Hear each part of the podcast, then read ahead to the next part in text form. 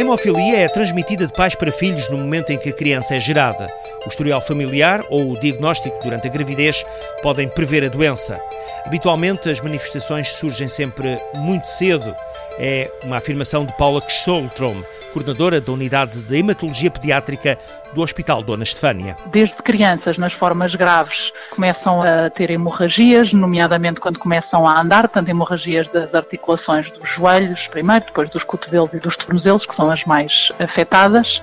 Também nódoas negras eh, fáceis, hemorragias do nariz, hemorragias quando tiram sangue, às vezes quando nascem os dentes ou quando fazem vacinas. Portanto, na criança pequena são com mais frequência estas manifestações. No primeiro ano de vida, os bebés são tratados apenas se tiverem hemorragias. A partir dos 12 meses, inicia-se a profilaxia, um tratamento de prevenção com ampolas injetáveis duas a três vezes por semana, dependendo da gravidade do fator que está em falta no sangue que provoca as hemorragias. Numa fase inicial, as crianças vêm com o seu cuidador pelo menos uma vez por semana ao hospital dia e depois ao, ao serviço da senhora enfermeira que habitualmente segue também estas crianças no centro de coagulopatias, portanto faz a administração e começa a fazer os ensinos aos pais, portanto como é que se prepara o fator uh, e começam também a, a, ensinar, habitualmente um bocadinho mais tarde, como é que se pode fazer o, o tratamento no domicílio. Apesar da prevenção, as crianças com hemofilia devem ter alguns cuidados adicionais.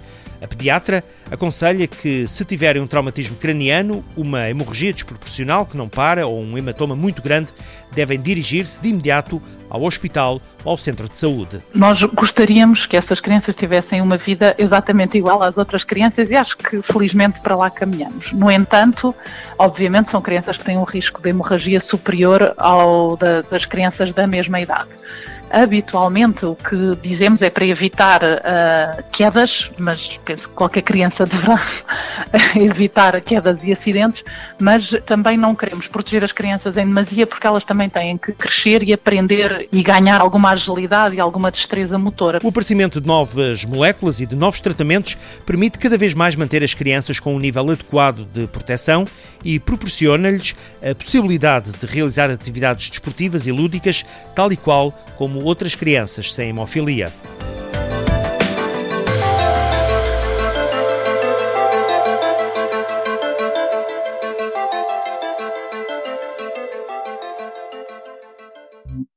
SOBI, multinacional farmacêutica.